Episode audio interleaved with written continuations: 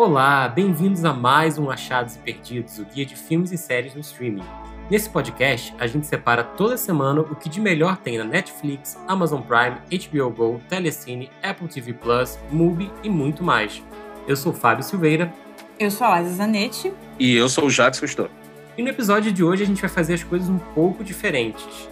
Já estamos em julho, né? Há mais de quatro meses de quarentena, e bem lá no início foi um período um pouco mais conturbado, todo mundo com muitas incertezas, e aliás, continuamos tendo muitas incertezas, né? E por isso mesmo, nesse episódio, a gente pensou em eleger algumas das melhores séries que saíram nesse, nessa primeira metade do ano, né? Ao longo desse período, que são verdadeiros achados, né? E que, não, por não serem tão novidade assim, a gente acabou não falando até hoje em nenhum dos episódios anteriores.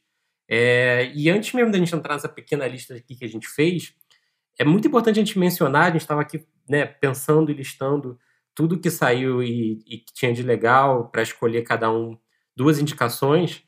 E a gente tem que falar da quantidade de, de série e filme incrível que sai lá fora e não chega aqui simplesmente porque não tem distribuição no Brasil.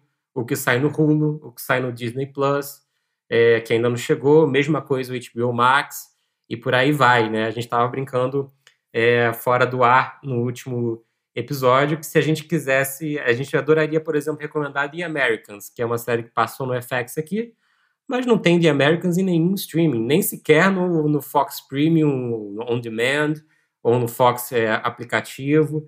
Mesma coisa, séries incríveis do, do Hulu, como Love Victor, né? E por aí vai. Pois é, eu acho que é um problema muito sério porque no momento de quarentena, quando a gente está buscando novas coisas para ver com todo mundo em casa, eventualmente extasiado da rotina, é, alguns desses canais de streaming que têm projetos de expansão global estão mantendo esses projetos de expansão a longo prazo, em vez de terem adiantado, que é o caso do Disney Plus e do HBO Max. E, assim, o FX é uma grande incógnita, incógnita para mim, porque tem algumas das melhores séries produzidas na TV hoje em dia e elas não chegam aqui pelo FX, não chegam aqui pelo Fox Premium, não chegam aqui pelo Fox Play, não chegam aqui por lugar nenhum, então a gente fica muito podado em relação a isso. É, então, assim, é uma pena mesmo, a gente fica nas mesmas coisas porque faltam outras opções. E pegando a, a lista que nós separamos aqui, né, e, e as principais recomendações, é, eu acho que eu vou passar primeiro a palavra para Liza. O que, que você separou? Primeira série que eu vou falar, na verdade, eu já tinha feito uma lista de 10 melhores séries do ano até agora e eu roubei essa lista para falar dela um pouquinho mais uma vez. E a série uma das melhores séries do ano, a melhor série do ano para mim até hoje, que estreou nesses primeiros seis meses, foi a quinta temporada de Better Call Saul. Better Call Saul, que é o spin-off de Breaking Bad, que se passa antes dos acontecimentos da série principal ela acompanha o Saul Goodman, que é o Jimmy McGill, que era o advogado, e conta a história dele antes dele conhecer o Walter e antes de conhecer o, o Jesse. E é assim, é curioso porque começa como uma série que não é muita coisa, você acha que é só uma, uma extensão para continuar ganhando dinheiro com Breaking Bad. Ela se torna uma coisa muito grande e muito poderosa é, dita por alguns, e eu me incluo nesse alguns, que ela chega a ser superior que Breaking Bad em muitos momentos. E essa quinta temporada foi a penúltima temporada da série. E ela ganhou uma força excepcional, porque ela começa a focar muito na personagem da, da Racy Horn, que é a Kim Wexler. E é assim, você começa a se perguntar não apenas quem é Jimmy McGill, mas quem é Kim Wexler. Porque no começo você acha que ela é uma coisa, ela vai tendo uma transformação ali que é bem semelhante à transformação do Walter White, mas eu acho que ela tem mais nuance, muito mais poderosa, muito mais misteriosa, porque não é uma coisa que você espera. Então, é uma série fantástica. Todo mundo que gosta de Breaking Bad, eu acho que já deveria estar vendo essa série. Então, fica aí minha dica. Quinta temporada foi a penúltima, mas ainda dá tempo de ver e de pegar no embalo, porque ela tá, tá toda disponível na Netflix e é maravilhosa. Você sabe que eu me incluo entre esses que acho Breaking Bad possivelmente uma das melhores séries já feitas e por algum motivo eu simplesmente nunca comecei a ver Better Call Saul e tudo que você falou só me deixou mais curioso, então acho que eu já tenho um programa para o fim de semana, já que são cinco temporadas, né? Pois é, cara, eu acho que no início muita gente não deu muita bola para Better Call Saul porque é justamente isso. Você pega um personagem muito pequeno que é o Jimmy McGill E é que é o Saul Goodman, né? O nome dele. Enfim, antes dele chamar Saul Goodman, ele chamava de McGill, mas enfim, isso a série conta. É, então parece uma coisa muito improvável, muito sem propósito, sabe? Mas ela dá uma guinada poderosa. Até porque, se você for parar pra pensar, é todo o know-how que o Vince Gilligan construiu com Breaking Bad, ele pega e aplica num outro produto que tá dentro daquele universo, com todo o know-how que ele já tem, e ele faz uma coisa superior. Assim, não é uma regra se você pensar assim, porque a gente tem o caso do O Caminho, que é o filme do Jesse, que eu particularmente não gosto. Eu acho uma grande besteira aquele filme, mas o filme é do Peter Good, a série do Vince Gilligan, então a gente tem essa separação. Enfim, eu sou super apaixonada, recomendo real, assim, é muito boa. Então tá aí, muito bom. A Liza vai ter mais uma recomendação pra gente, com certeza, mas eu queria saber do Jax, o que, que você trouxe? Eu trouxe a terceira temporada de Ozark, que é produzida, dirigida, atuada pelo Jason Bateman, mais conhecido também por Arrested Development, que também está disponível na Netflix. Ozark é uma história que eu acho que indevidamente é bastante comparada com Breaking Bad também, e ele conta a história de um contador que acaba lavando dinheiro para o tráfico sem saber, e o, o, o cartel acaba indo atrás dele em um momento em que é descoberto um deslize do seu sócio. Por causa disso, ele é obrigado a mudar para uma cidade chamada Ozark dos Lagos, Ozarques, em que ele tem que fazer diversas coisas para lavar esse dinheiro que é cada vez mais vai aumentando, né, essas quantias. É uma série que foi indicada para alguns Emmys, e uma coisa legal é que uh, o, o Emmy de melhor atriz coadjuvante da segunda temporada, do qual ele foi indicado, ele derrubou todas as concorrentes de Game of Thrones, que eram quatro contra um no Ozark. É, isso mostra um pouco também da qualidade da série. É uma série que vai escalando, aí, apesar de ter essa temática de lidar com o crime de um personagem que ele vai evoluindo e ele vai se tornando uma persona importante dentro daquela estrutura criminosa, é, ela não, não acaba romantizando completamente o crime e o, a vontade de ser criminoso, né?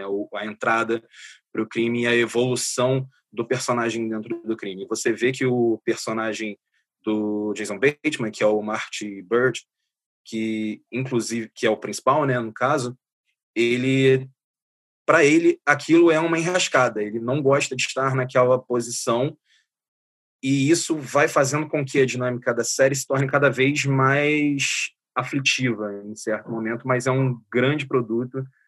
Na minha opinião, é uma das séries em atividade da Netflix que mais merecem ser vistas. Se não for a melhor, é com certeza uma das. E já está confirmada para sua quarta e última temporada que com, com grandes promessas que eu não posso revelar por causa do fim da terceira temporada. Sem spoilers, como sempre, né? Aqui em casa, aqui em casa Ozark tem fãs e, enfim, eu, eu, tô, eu estou por ser iniciado e bastante curioso, com certeza. Eu vou virar a chave e vou para um território de ficção científica.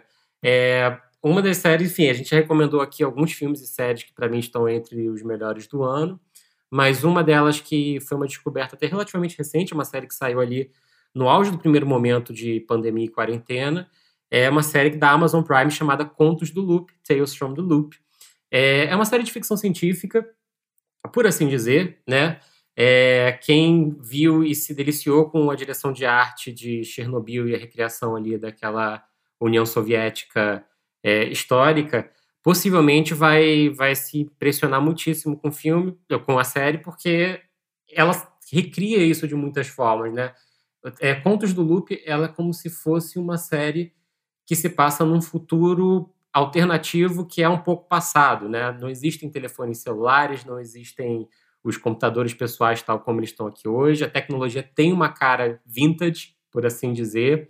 E isso rende coisas absolutamente brilhantes, né? Tem prédios inteiros na série que são construídos de acordo com a estética arquitetônica do brutalismo e intervenções tecnológicas absolutamente deslumbrantes, né? E basicamente é uma série antológica em oito episódios, disponível na Amazon Prime, e a cada episódio ele se centra em um personagem que não necessariamente é um personagem novo, é um personagem que ele já pode ter aparecido por alguma outra dinâmica e se torna até algo, depois de um determinado momento da série, interessante de pensar, tá, que personagem então ele vai enfocar agora, porque ele não tem, ele não está contando uma grande história, né? Eu acho que é, Contos do Loop ela traz algumas inovações que me pareceram assim bastante interessantes. É a primeira série que eu lembro em muito tempo que eu sequer lembre a trabalhar o conceito de mundo aberto, de open world que a gente vê em jogos de videogame. É, e essa referência ela não é à toa, né? Na verdade parece que a gente está ali explorando cada canto ou, ou, alguns personagens daquela cidade em que se construiu né, o personagem do Jonathan Bryce é um inventor, ele construiu embaixo da cidade o que ele chama de loop, que é uma máquina que é capaz de fazer, criar, de criar e fazer acontecer é, o que ele chama de impossível. Então, situações diversas da ficção científica, como viagem no tempo, troca de corpo, temas que já foram trabalhados de alguma forma na ficção científica, acabam acontecendo é, com personagens lá. E, de fato, ele levanta questões. É, é uma série que eu diria que é muito mais para quem está interessado nos dilemas filosóficos, morais é, da tecnologia e do que vem dali, humanos em, em, essência, do que de questões de lógica, encadeamento e tudo mais. A série ela é um pouco o anti-dark. Ela vai no, na criação dos personagens e dá a esses personagens uma vida que é absolutamente fascinante. A série foi criada por Nathaniel Halpern a partir do livro ilustrado do Simon Starlinghag, é um autor sueco. O Halpern, né, que é o, que é o é, roteirista de todos os episódios, ele tem no histórico escrever para séries ótimas como The Killing e Legião. É, e o autor dos livros, o Simon Stalenhag, criou reputação por incluir elementos futuristas em fotografias. Isso está presente no visual absolutamente deslumbrante da série. Cada é, frame, cada, cada plano parece uma, uma pintura e uma fotografia, né, efetivamente. E, e o próprio autor, inclusive, né, dessa HQ que inspirou a série, ele colaborou para o visual de um jogo de videogame no formato mundo aberto open world, que é No Man's Sky, de muito sucesso, inclusive. A série tem um time bem incrível de diretores, que inclui ninguém menos que Andrew Stanton, o cara por trás de animações da Pixar, como Procurando Nemo e Wally, a atriz e diretora Jodie Foster, é, o cineasta americano independente Ty West, que fez alguns filmes bem interessantes ao longo dos anos 2000, e a diretora da Deirdre Walsh, que dirigiu para mim talvez o melhor episódio da, de, todo, de toda a leva, que é o terceiro episódio, e que já, já colaborou para séries como Fargo, Penny Dreadful e The Handmaid's Tale. Ou seja, a galera envolvida é incrível e o resultado bate na tela. É uma série que muita gente reclamou, teoricamente, de um movimento um pouco lento dela, dela ser um pouco lenta, e a sensação que eu tenho é o exato oposto. Ela está me contando em cada momento o que está acontecendo e justamente por demandar que a gente se envolva com aquele mundo, que a gente participe daquilo, é uma série deliciosa para se deixar imergir nela, né? fazer uma imersão de verdade. Então, recomendo muitíssimo Contos do Loop, Tales from the Loop. E a sua segunda indicação, Liza, qual é? É só um detalhe, ainda falando de Contos do Loop. O que eu acho muito legal nessa série é como ela é ao mesmo tempo antológica e serializada, porque cada episódio você consegue ver independente, mas ali no subtexto ela pega uma, um drama ali e vai continuando. E, e realmente isso de. Às vezes você tá vendo o episódio e fica pensando, hum, acho que no próximo vai ser aquela pessoa ali. E aí você fica nessa brincadeira durante algum tempo, isso também é, é legal. E é uma série muito bonita. Eu achei que às vezes ela é um pouco melancólica mas eu acho que isso é da, é da própria construção de, da direção de arte da série, que ela toda é mais contemplativa do que de fato de, de você imergir na ficção científica. Você pega parte disso e conta uma história perfeitamente humana e de fato é uma série muito boa. Partindo para a minha segunda dica, é uma série que eu vi há algum tempo porque eu recebi os screeners do Stars Play mas ela estreou aqui no Brasil nessa quinta-feira, no dia 16, e chama-se Normal People. É uma minissérie baseada no livro homônimo da Sally Rooney, chamado Pessoas Normais, que muita gente já deve ter visto em alguns vídeos no Instagram, porque há algum tempo estava todo mundo postando foto dessa capa desse livro.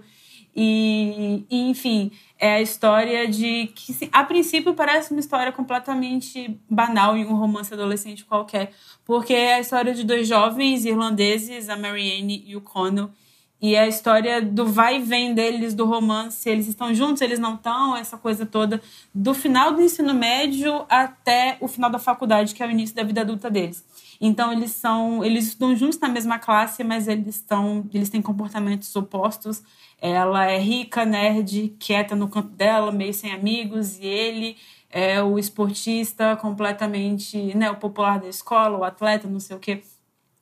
E aí eles têm uma atração porque é uma coisa que fica clara desde o início e a série, a partir disso, ela vai pegando vários pontos da vida deles ali, desde aquele momento até é, alguns momentos específicos da faculdade. Ela vai dando alguns saltos para contar por que, que eles estão juntos ou por que, que eles não estão. E o que, que isso significa dentro da, do desenvolvimento psicológico deles e do entendimento deles como seres humanos.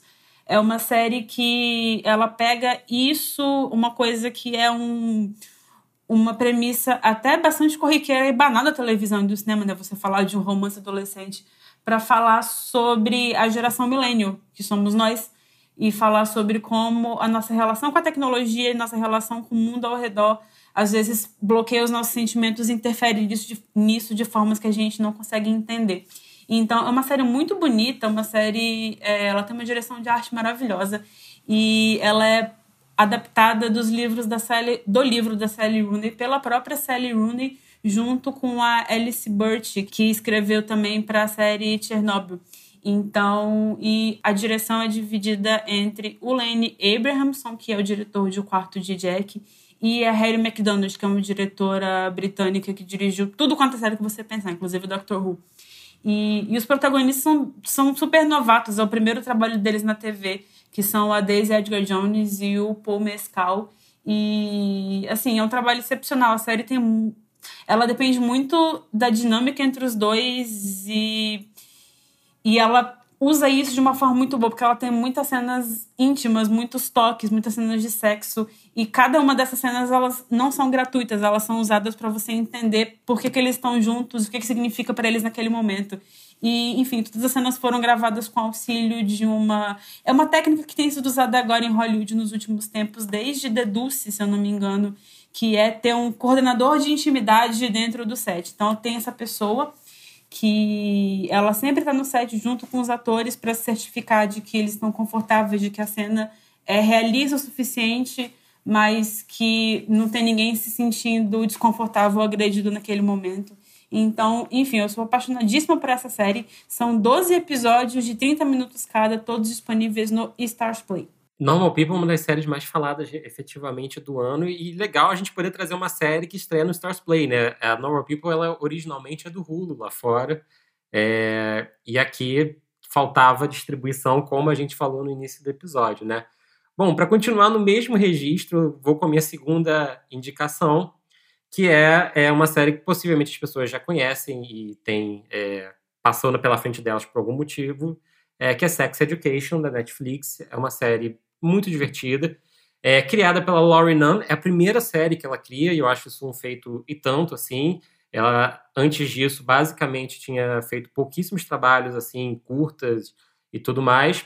E a série acompanha um menino que é o Otis Milburn, que ele se torna conhecido na, na escola como Sex Kid. Basicamente, a mãe dele é uma terapeuta sexual e ele tem a ideia do que, que ele poderia fazer é, na escola ali, junto com uma amiga que precisa da grana, e ele vira um terapeuta sexual dos amiguinhos dele, dos coleguinhas da escola. Né? Obviamente, a série toca em vários temas e, e questões é, de emo, questões emocionais com relação ao sexo e distúrbios, e é muito legal a representatividade da série, porque ela fala de personagens muito verdadeiros, humanos, com dilemas muito reais e muito pouco é, idealizados, né? Então você tem héteros, gays, lésbicas, é, tem todo uma, um, um espectro ali super representado. A mãe do Otis, né, é feita pela maravilhosa Gillian Anderson, conhecida como Agent Scully do Arquivo X. É, e ela absolutamente brilha no papel, ele está super à vontade. E a série acompanha basicamente os amigos dele e as desventuras, por assim dizer, deles e um pouco a relação deles com a, a relação dele com a mãe e todo é, um, é, uma série bem concentrada e centrada em personagens, né? Isso que faz dela muito divertida.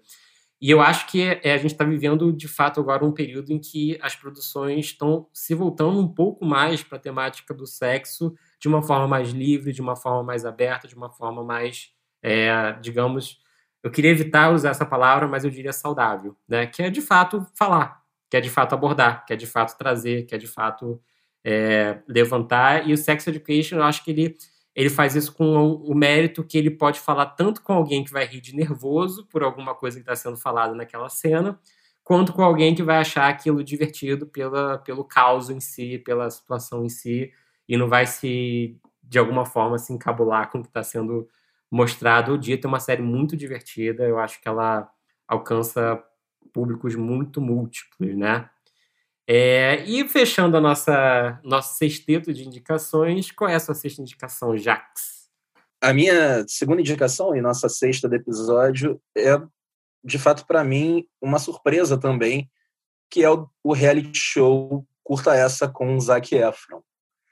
Eu acho que é a primeira vez que a gente está indicando um reality show aqui no Achados e Perdidos, mas ele traz uma proposta muito diferente do que a gente conhece e a imagem que a gente concebe do próprio Zac Efron. Nesse reality show, ele sai pelo mundo ao lado do, do Darren Ullin, que é um especialista em saúde e em bem-estar, e ele vai em diversos países procurar soluções sustentáveis para problemas antigos. Então, acaba trazendo muitas coisas interessantes em, em, diversos âmbitos, como, por exemplo, saúde, alimentação, políticas públicas, é, arquitetura. E é, é, muito legal, assim, você ter uma imagem bem diferente do, do Zac Efron. Porque a gente está acostumado a ver ele como um galanzinho, como um padrãozinho, mas ali ele está muito livre, ele está como uma pessoa normal, alguém que é que a gente gostaria de ser amigo.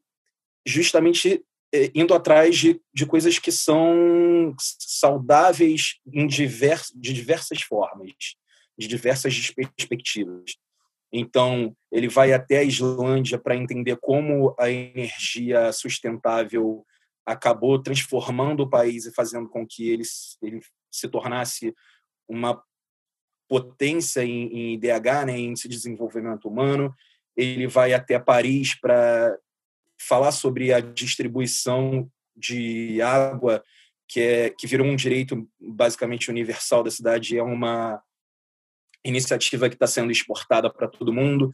Ele vai até a Costa Rica para entender como funciona uma escola sustentável, onde as crianças não são obrigadas a lidarem com, com séries, né, com, com aquelas classes ali onde todo mundo aprende junto e como essa, essa comunidade se mantém e apresenta novas soluções, não só no ensino, mas também em alimentação, em energia, em sustentabilidade no geral. É uma série que, um reality show no caso, né, que ele mostra tanto o, o lado ali mais é, extrovertido do, do ator, ele, mas também de uma forma pessoal, mas ela também traz soluções muito legais, assim, coisas que a gente questiona e tendências que vão mudar o mundo, vão, fazer com que o mundo se torne um lugar mais acessível para todos. Ele é bem dirigido, assim, é, é, a, a, direção é ótima, ela tem, é tudo meio que no, no tom certinho, sabe? Não é muito bobo, mas também não é muito sério. E, e, vale a pena assistir. Fica aí a recomendação. Ela saiu na última sexta-feira na Netflix. E é de fato uma surpresa. Você com certeza vai se surpreender com essa nova visão do Zac Efron. Tava, tava levando tempo para realities estrearem aqui nas nossas recomendações e, pelo jeito, estrearam muito bem, né? É bom, gente. O episódio de hoje não traz perdidos, porque ele foi basicamente inteiramente dedicado a grandes achados ou grandes perdidos que estão por aí nos serviços de streaming. Mas quem acompanha a gente sabe que a gente tem uma parceria com o NDF, Nossas Dicas de Filmes e Séries, o maior grupo do Facebook é, de dicas de filmes e séries, com mais de um milhão de participantes e também página de Instagram. Como em todo episódio, a gente vai deixar aqui o link deles. E a dica de hoje é um perdido pra gente, porque na verdade acho que nenhum de nós três já assistimos essa, essa dica da Helena Barbieri, Então a gente vai deixar vocês com a dica dela que deixou a gente bastante curioso. Conta aí, Helena. Olá, amigos do NDFS, tudo bem? Meu nome é Helena Barbieri, sou publicitária e atriz. Hoje a minha dica é da plataforma Netflix, Intersection. É um seriado turco imparável, todo filmado em Istambul, mostrando paisagens maravilhosas e costumes diferentes. Atores de altíssimo nível, personagens riquíssimos, cenários primorosos. E o principal, no primeiro minuto do filme, vocês se apaixonam pelos personagens e aí é uma viagem imparável. Espero que vocês gostem. Um beijo. Já estamos é muito curioso, Helena, viu? Vai ficar listado aqui, como em todo episódio, o link diretamente para o Intersection, é, para todo mundo aqui ter a oportunidade de conhecer. E é isso, gente. Semana que vem a gente volta com mais dicas de achados e perdidos nesse universo do streaming de vídeos. Até lá! Valeu, pessoal. Até a próxima. Falou, gente. Até mais. O Achados e Perdidos é uma produção do Fast Forward. Ele é criado e apresentado por Fábio Silveira, Liza Zanetti e Jacques Cousteau. A produção executiva e a comunicação são de Cris Cunha. A edição de áudio e a finalização são de Duda Suliano. A trilha sonora é de You Got e foi gravada no You Got Studio, no Rio de Janeiro. A produtora Fast Forward é uma parceria entre a Milk, o Música Copyright Tecnologia e o You Got Studio.